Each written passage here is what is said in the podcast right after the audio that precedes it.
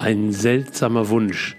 Der Ziegenhirte, der den Weg zeigt, eine magische Nacht auf Gran Canaria, plötzlich hereinbrechender Wetterumschwung, Angst, Panik, alles verloren, der Kampf ums Überleben, ausweglos, ratlos, niemand ist da, allein und verlassen. Das ist ein Fall für Schamanski. Herzlich willkommen in der neuen Folge des Podcasts Ein Fall für Schamanski. Mein Name ist Andreas Henning, besser bekannt als Schamanski. Vielleicht kennst du mich aus einer meiner Seminare, aus einem Video, einem Blog, dem Buch oder aus dem Café von nebenan.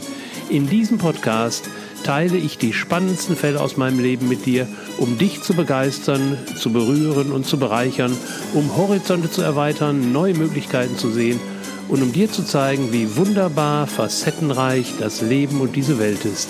Herzlich willkommen zu Folge Nummer 11 mit dem Titel Gottes Auge. Schön, dass du dabei bist. Ich wünsche dir viel Spaß. Schön, dass du wieder dabei bist in Folge Nummer 11 Gottes Auge. In meiner Arbeit, die ich heute leisten darf, geben darf als Schamanski, da spielt viel hinein, viel Erfahrung, Wissen aus Büchern eingelesen und auch viel Wissen, das mir in dem Moment, wo ich einen Fall löse, zur Verfügung steht, äh, aus Ebenen, mit denen ich mich verbinden kann. Das alles habe ich gelernt und trainiert.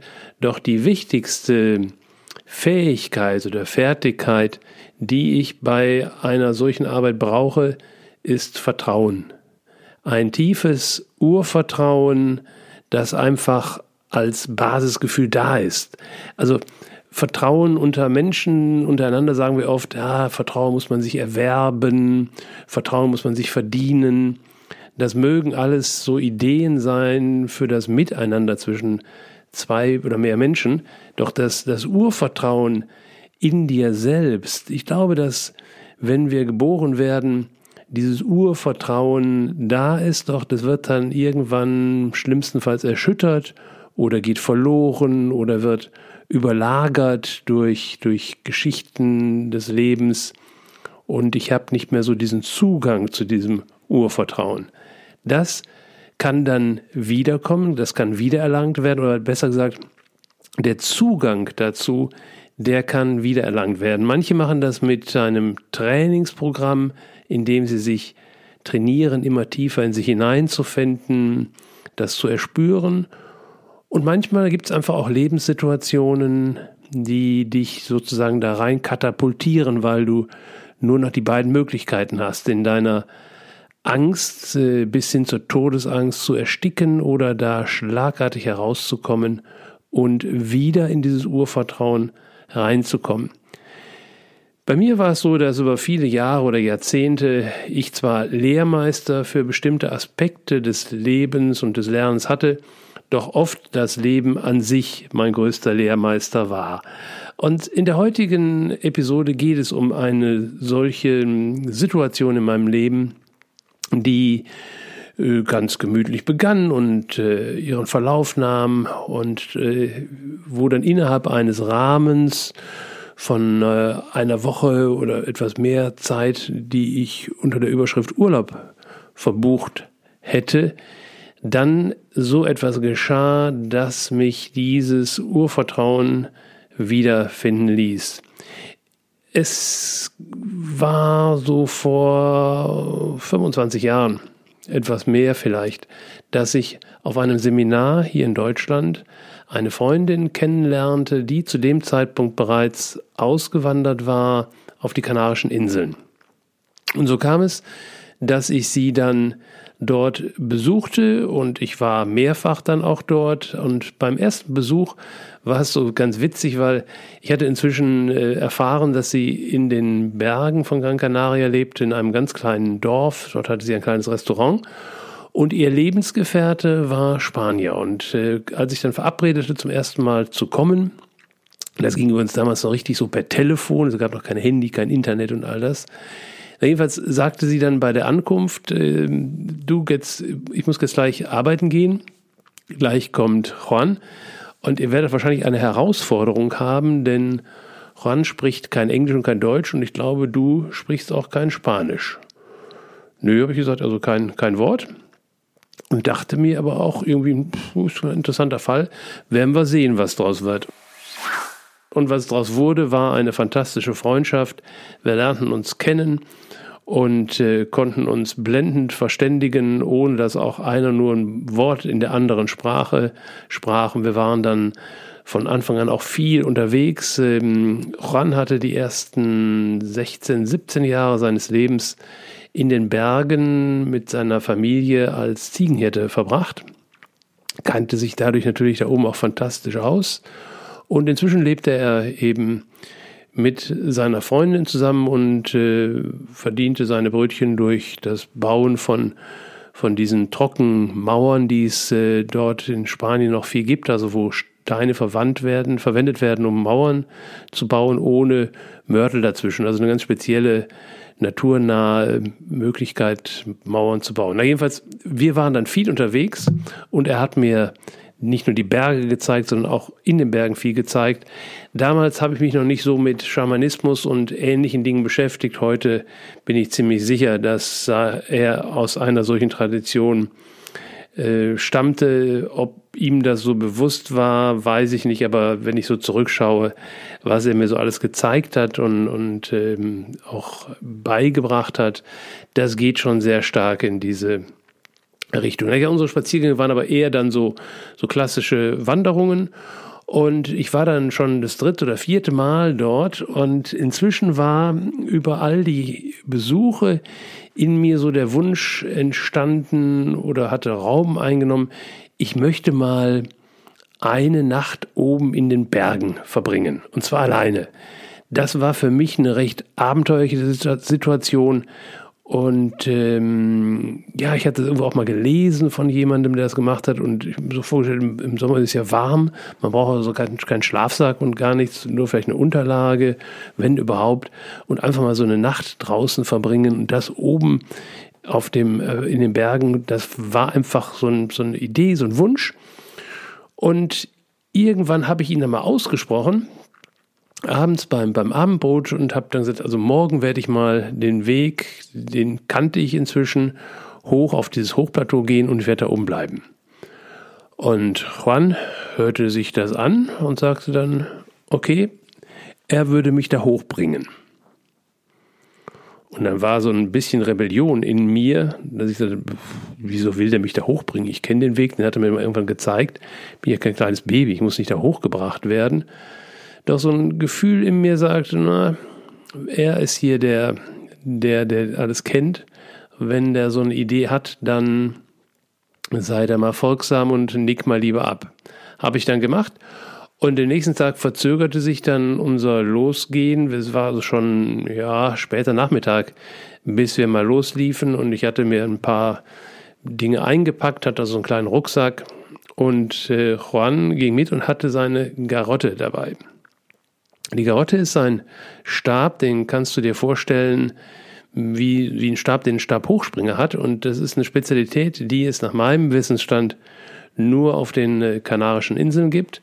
Entstanden aus der Zeit, als die Ziegenhirten ihre Herden in diesen zerklüfteten Bergen hüten mussten und Sie können eben mit dieser, mit dieser Stange können Sie große Höhen in ganz zerklüfteten äh, Felslandschaften überbrücken.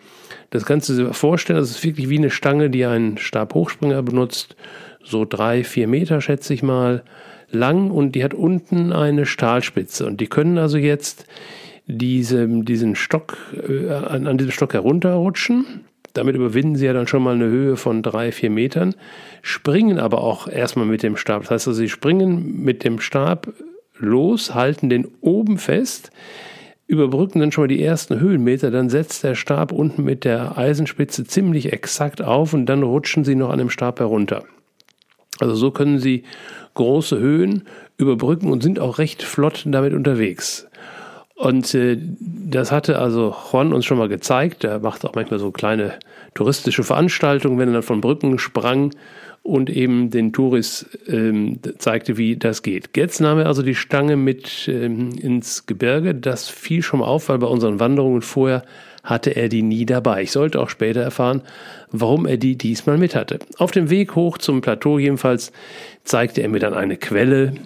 Und dann habe ich gedacht, naja, warum zeigt er mir eine Quelle? Ich will eine Nacht bleiben, ich will ja nicht wochenlang da oben bleiben, aber brav habe ich mir dann gemerkt, wo diese Quelle am Weg ist und er legte auch Wert darauf, als wir den Weg hoch sind, dass ich mich immer wieder umdrehte, also den Weg auch von oben erkennen konnte. Das ist etwas, was ich schon zu der Zeit kannte aus meinen Wanderungen. Und auch als wir oben, das ging also so eine Art Steilwand hoch, nicht, dass wir die Wand hochgeklettert sind, so in Serpentin ging der Wand, aber ging der Weg durch die Wand. Und ich wusste auch von vorherigen Wanderungen, es, es gibt nur diesen einen Weg, also außerhalb des Weges darunter zu gehen, das ist fast unmöglich. Und dann endet der Weg oben auf einem Hochplateau. Also und, und auf diesem Hochplateau gab es aber dann nochmal so ziemlich zentral, vielleicht 500, 600 Meter von diesem Abhang entfernt, gab es nochmal ein, eine kleinere Erhöhung und in dieser Erhöhung zeigte mir eine Höhle.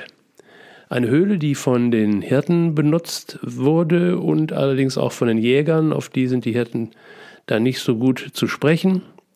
Ähm, und diese Höhle hatte, ein, hatte eine Tür, eine, eine Holz, eine zweiflügelige Holztür. Und das fand ich ja jetzt schon, schon extrem unromantisch. Also erstmal, dass ich hochgebracht wurde wie ein Baby, dann, dass ich überhaupt in einer Höhle schlafen sollte und dann noch eine Höhle mit einer Tür davor. Ich habe aber nichts dazu gesagt und gesagt, naja, die Nacht verbringe ich alleine, ich werde schon wissen, was ich tue. Also wir kamen oben an und dann war, es war noch nicht Dämmerung, aber es war kurz vor Dämmerung und äh, Juan zeigte mir noch so einiges und vor der Höhle gab es auch eine Feuerplatz, Feuerstelle. Wir haben also dann noch ein, ein Feuer entzündet. Er blieb noch einen Moment da und sagte dann, jetzt müsse er runter. Und dann wusste ich auch, warum er die Gehorte mit hatte, denn wir hatten für den Aufstieg so zwei, zweieinhalb Stunden gebraucht. Und ich habe dann später erfahren, wir haben dann später nachgerechnet, er war also dann in einer halben Stunde wieder unten. Und das eben, weil er mit dieser Gerotte sozusagen den direkten Weg nehmen konnte und da ähm, Flux wieder unten war. Und das war auch nötig, weil wir hatten jetzt inzwischen tatsächlich Dämmerung. Er wäre also dann in die Nacht reingekommen und deswegen hatte er also seine, seine Springstange dabei. Also wir hatten das Feuer ja noch entzündet. Juan ging dann und ich habe mich dann niedergelassen und es war, ich hatte ein bisschen Herzklopfen, war schon ein bisschen aufregende Situation, alles neu für mich und äh, aber auch auf der anderen Seite wild romantisch, also auf diesem Hochplateau mit natürlichem Blick über die Insel und in der Ferne konnte ich dann die Nachbarinsel Teneriffa sehen und eben diese und die untergehende Sonne. Und dann sah ich, dass hinter mir der Mond aufging.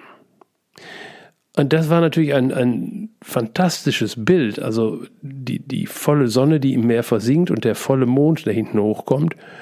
Und das hätte mich eigentlich stutzig machen sollen, denn es gibt ja diese Konstellation, dass du der das Mond und Sonne exakt gegenüber sind, nur an einem Tag. Und das ist der Tag des Vollmonds. Und damals war ich noch nicht so vertraut mit den Naturgegebenheiten, doch ich hätte schon wissen können, dass Vollmond, Vollmondnächte wie auch die Neumondnächte sehr häufig Wetterwechsel mit sich bringen. Das wusste ich aber nicht, das war auch nicht ahnbar oder sichtbar. Es war einfach ein wunderbarer, romantischer Abend mit Sonnenuntergang, Vollmond, der Himmel klar und natürlich warm, wie ich es mir vorgestellt hatte. Ich hatte also eine, einen, einen kleinen, einen dünnen Schlafsack mit, den hatte ich mir schon herausgeholt, hatte es mir an der Feuerstelle schon gemütlich gemacht und habe dann den Abend dort verbracht, dort gesessen, den Gedanken nachgegangen, ein bisschen meditiert und äh, ich hatte kein Licht mit und wenn dann die Sonne untergegangen ist, dann ist auch Schlafenszeit und irgendwie bekam ich den Impuls und habe gedacht, naja Gott, wenn hier schon eine Höhle ist, dann kannst du ja auch reingehen. Und dann bin ich in die Höhle reingegangen und dann habe ich mich erinnert, dass da oben ja Jäger unterwegs sind. Und ich sagte, oh, Jäger, die werden doch irgendwas jagen. Wenn du schon eine Tür hast, dann kann man die Tür ja auch mal zumachen. Ja, dann habe ich mich dann gemütlich eingerichtet in der Höhle und äh, es war, war ein voller Tag und, und die, der Anstieg war auch nicht ohne. Ich bin also dann relativ schnell friedlich eingeschlummert. Ich habe mir noch ein Kerzchen angesteckt. Und äh, dann habe ich wilde Träume gehabt. Also es, es, waren Blitze und Donner und Trommeln in meinen Träumen. Und ich war im Urwald irgendwo und äh, in, in, in, Wasserfällen und also die wirklich wildesten Amerika südamerikanischen oder afrikanischen Landschaften, die da mal vorbeizogen bis ich dann aufschreckte und feststellte, das war kein Traum, das war Realität. Um mich herum, um die Höhle herum, tobte ein riesiges Unwetter. Es war so wild, dass ich Wassertropfen abbekam, obwohl ich in einer Steinhöhle lag. Also irgendwie fand das Wasser seinen Weg durch, durch Ritzen, sodass ich innerhalb der Höhle zweimal umziehen musste, um nicht in einer Wasserlache zu liegen. Ich habe dann den, dem Versuch widerstehen können, die Holztüren zu öffnen, weil draußen ein Orkan tobte. Also ein Sturm ungleich und, und ich habe auch den Rest der Nacht kaum noch ein Auge zubekommen.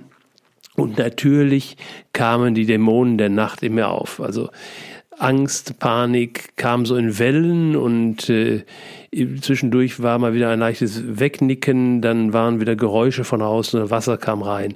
Also mein, mein Paniklevel stieg und stieg und stieg und als es dann morgens das erste Licht durch die Ritzen der Tür schien, war ich sozusagen in Vollpanik. Und damit war der Entschluss auch gefasst. Ich wusste, dass es nicht easy ist, bei Nässe den, den Felsweg herunterzugehen. Aber für mich war klar, sobald das erste Licht da ist, packe ich meine sieben Sachen oder drei Sachen und gehe nach unten.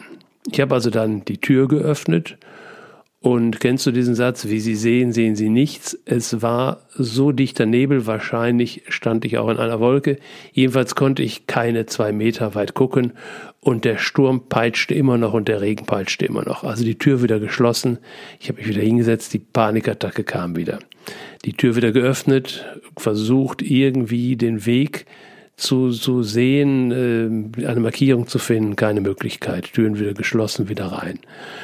Und dann passierten zwei Dinge parallel. Meine Panik nahm immer mehr zu und vielleicht kennst du das. Panik will dazu verführen, in Bewegung zu gehen. In diesem Urmechanismus kennen wir ja nur Angriff oder Flucht. Hier war niemand, den ich hätte angreifen können, also war Flucht angesagt. Und Flucht heißt dann wirklich rausgehen und rennen. Mein Verstand konnte das natürlich verhindern, weil ich eines genau wusste. Ich würde bei Nebel mich sofort verirren. Ich würde bei Nebel niemals in der Lage sein, diesen geraden Weg, den ich gehen musste, von der Höhle, die vielleicht 500 Meter, 600 Meter zum Ende des Plateaus, um dort an einer ganz spezifischen Stelle den Einstieg für den Weg zu finden. Und das Spiel ging dann eine Zeit, dass also die Panikwellen immer höher wurden, der Verstand eine Zeit lang noch schaffte, das runterzudrücken. Dann ging es irgendwann nicht mehr. Die Panik gewann und ich ging vor die Tür und wollte einfach nur mal so ein paar Meter gehen, um mal rauszukriegen, vielleicht, wenn ich dann unterwegs bin, finde ich Markierungen oder finde den Weg. Also bin ich losgelaufen mit dem Ergebnis, ich fand nicht die Markierungen, wo es zu dem Einstieg ging und ich hatte hinter mir den Weg ebenfalls verloren. Die Panik ging schlicht über alle Grenzen. Ich war eine reine Panik, ein reines Panikbündel. Ich bin also dann gelaufen und äh, wahrscheinlich bin ich auch im Kreis gelaufen. Keine Ahnung. Äh, es war immer noch Sichtweite vielleicht zwei, drei Meter. Der Wind war so heftig und der Regen war so heftig, dass es gefühlt Minusgrade waren. Es war wahrscheinlich technisch gesehen um die 10 Grad. Doch für diese Verhältnisse, der Wind spielt ja auch eine Rolle. Also ich, ich zitterte am ganzen Leib, so fror ich. Ich hatte auch keine Regenkleidung mit und ich irrte also weiter über dieses Plateau, nichts mehr finden, nichts mehr wissen, weder wo ich hin wollte, noch wo ich herkam. Und der Regen war, der Wind nahm so zu, dass ich das Gefühl hatte, der Regen kommt wirklich waagerecht, was natürlich technisch geht. Der muss irgendwie von oben kommen oder unten fallen, aber ich hatte das Gefühl, der kam waagerecht. Und in meiner Verzweiflung, in meiner Panik, die jetzt also auch in die Richtung ging, dass ich, dass ich immer mehr fror und auch drohte vom Wind weggepustet zu werden, habe ich dann mir aus so Steinen so ein kleines Mäuerchen gebaut und habe mich hinter diesem Mäuerchen dann hingehockt. Die, die Mauer war natürlich nicht groß genug, aber sie nahm so ein bisschen den Wind weg und ich saß wirklich wie so ein Kaninchen vor der, vor der, vor der Höhle, saß ich da zitternd hinter diesem Steinhäufchen nichts mehr sehen, nicht mehr in der Lage weiterzugehen, kalte Finger, kalte Füße, Zittern am ganzen Körper, Angst und Panik, die mir aus allen Poren kam. Und dann kam irgendwann der Moment, wo ich so aus dem, aus dem Nichts heraus völlig still wurde. Es war, glaube ich, um mich herum still und innen drin still. Und dann geht, geht nur noch ein, ein, ich weiß nicht, ob ich ein Gebet gesprochen habe oder innerlich gebeten habe. Doch da war der Punkt überschritten, wo ich einfach nur noch innerlich darum gebeten habe, bitte, wer auch immer, hol mich hier raus. Und es hat gefühlt nur Sekunden gedauert, da ließ der Wind spürbar nach und ich glaube, der Regen setzte auch schon aus.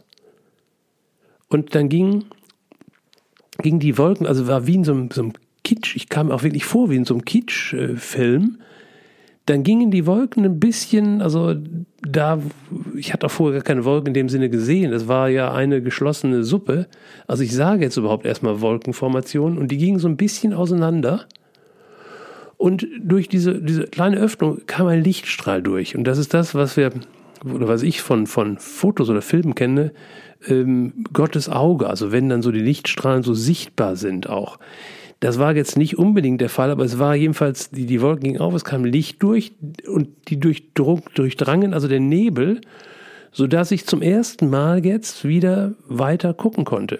Und ich konnte so 20, 30 Meter weiter schauen und in diesen 20, 30 Meter Entfernung da war eben dieses kleine Steinmännchen, das den Einstieg zum Weg in die, in die Steilwand markierte. Ich war also nur 20 Meter entfernt von der Stelle, die ich finden wollte, die ich zuletzt auch aufgegeben hatte zu suchen. Ich war also angekommen. Ich war genau da, wo ich sein musste. Und dieser, dieser, diese Lücke in den Wolken wurde größer. Es war auch der letzte Regen für den Tag gefallen. Also der Regen hörte spätestens jetzt, glaube ich, auf. Es regnete den ganzen Tag nicht mehr. Der Wind hatte sich gelegt und die Sicht wurde immer besser.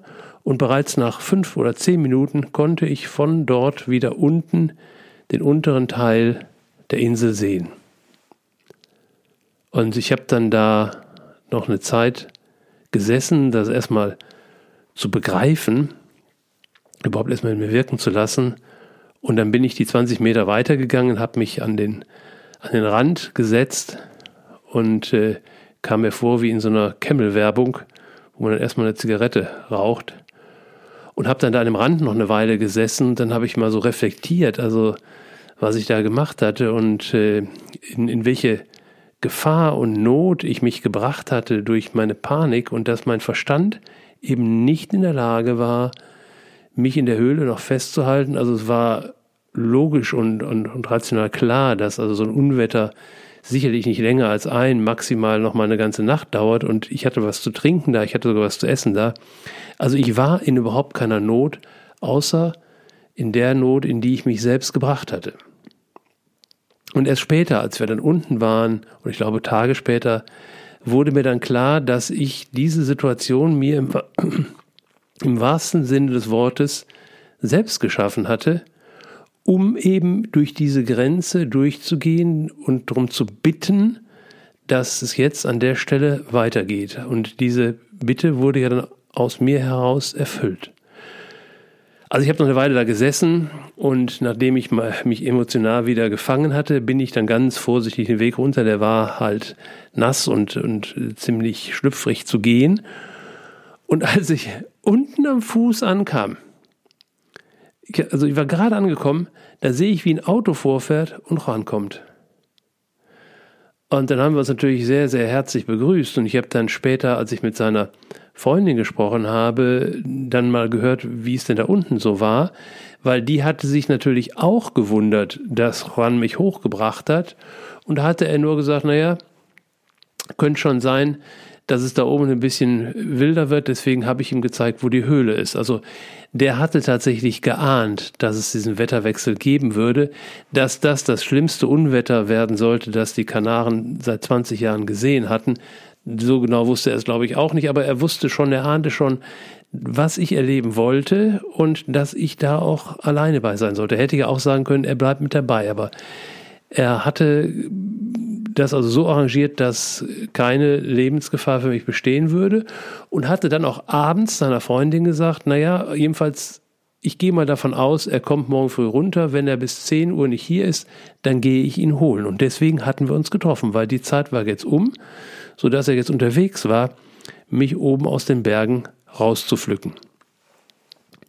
Ja, das war also meine, eine meiner Geschichten, wie ich mich selbst sozusagen in eine Lage gebracht habe, die mir dann half, in mein Urvertrauen wieder zurückzukommen.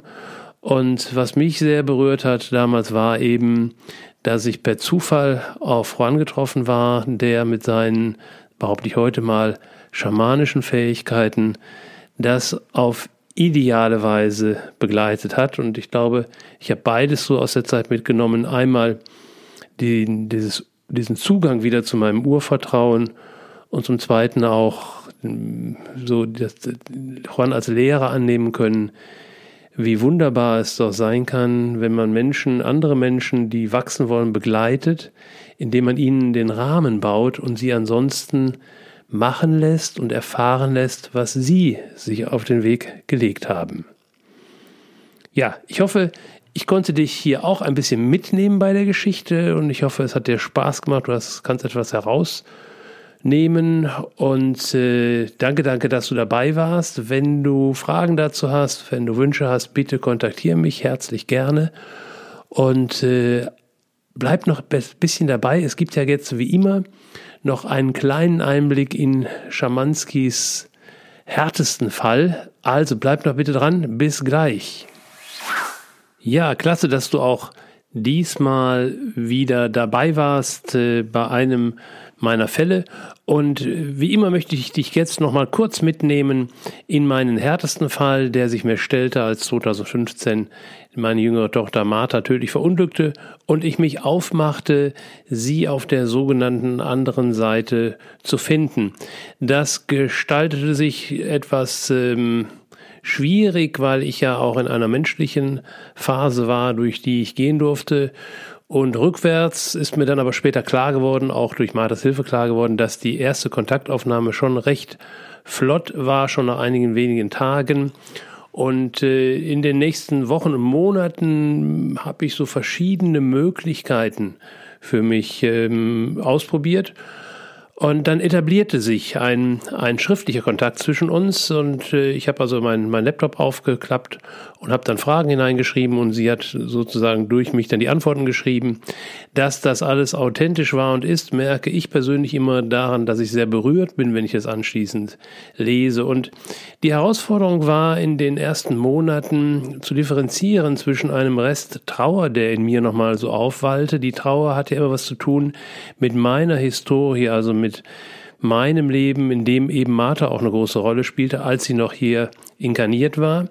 Und die Berührung, die ich dann spürte, wenn ich mit ihr, also mit dem Teil von ihr kommunizierte, der eben dort ist, in den Räumen ist, wo ja ganz viele Seelen und Seelenteile unterwegs sind. Diese Berührung war auch war und ist typisch, äh, wenn wir in diesen Räumen kommunizieren. Ich habe gute Freunde, die mit Engeln kommunizieren oder auf dem, dem andere Titel auch geben, aber es ist alles das Gleiche. Es ist eine Kommunikation mit diesem tiefen, tiefen Teil von uns, der uns aus dem Bewusstsein eben nicht zur Verfügung steht. Und wenn das dann an die Oberfläche kommt, dann haben wir dieses Gefühl dieser Berührung. Und das war für mich so die ersten Wochen, ja Monate so ein Wechselspiel zwischen den Emotionen in mir. Doch etablierte sich das Ganze dann. Es bekam eine Regelmäßigkeit. Es gab auch Phasen, in denen ich fast täglich kurz kommuniziert habe. Und ähm, ja, es äh, ergab sich so ein Regelwerk, wie ich das einrichten kann in meinem Alltag und natürlich auch eine gewisse Erwartungshaltung. Die Erwartungshaltung ging nicht so sehr auf die Inhalte. Manchmal habe ich die Inhalte auch wirklich auf Anhieb überhaupt nicht verstanden. Es war so eine Erwartungshaltung an die Berührung, so ähnlich wie wenn du meditierst oder, oder Yoga machst oder irgendetwas mit dem Körper äh, tust, ähm, wo du aus, der, aus, der, aus dem Training heraus einfach weißt, du kommst in einen größeren Seinszustand, der dann anschließend auch schwer erinnerbar ist. Also das ist das, das Schöne daran, dass es äh, mich auch weiterbringt, äh, weiter dazu führt, immer wieder in diesen Kontakt zu gehen, genauso wie, wie es beim Sport auch ist und beim Yoga ist und bei anderen Übungen, die du praktizierst, die du deshalb regelmäßig machst, weil du einfach dich ja nicht so konkret erinnern kannst, aber davon ausgehst, wenn du praktizierst, dass du wieder in diesen erweiterten Seinszustand kommst oder in dieses Körpergefühl oder in diese emotionale Berührung. Und nachdem ich mich so einigermaßen dran gewöhnt hatte und auch mit der, mit der Trauerarbeit durch war, dann geschah plötzlich eine Kommunikation, die ungewöhnlich war. Und zwar, es wurden also viele Punkte geschrieben und ähm, die, die, das Laptop kann ja nur Worte aufschreiben, die Gefühle stecken ja sozusagen in zwischen den Zeilen. Ich merke schon beim Schreiben, ich habe dem so einen Titel gegeben, als wäre Martha ganz schwach, also diese Stimme ganz schwach, die Worte kamen auch sehr abgehackelt.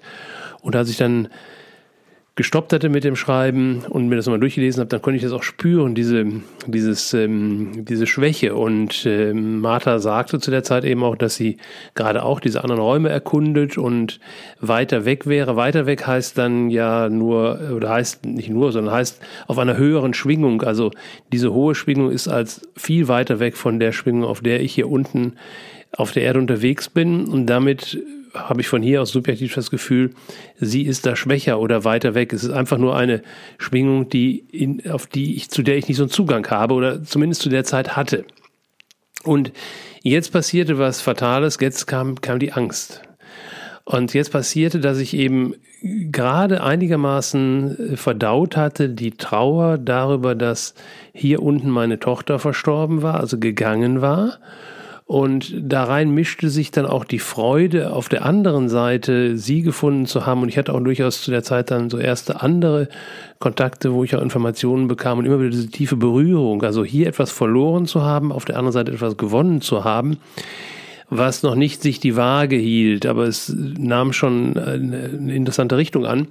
Und jetzt kam plötzlich eine Angst hinein. Und diese Angst war dann ganz konkret, jetzt, wo ich gerade begonnen hatte, Martha auf der anderen Seite zu finden, sie auch dort wieder zu verlieren. Und das war eine ganz andere Angst und Panik, als ich die so aus diesem Leben hier kenne, wenn ich mal Angst hatte, etwas oder jemanden zu verlieren oder in eine Paniksituation kam. Da war ich ja nur wirklich viele Jahre Weltmeister drin. Das war so eine richtig so eine fundamentale Angst gepaart auch mit, mit einer tiefen Enttäuschung, so wofür, wofür gehe ich eigentlich diesen Weg? Und ich habe dann das einzig Richtige gemacht.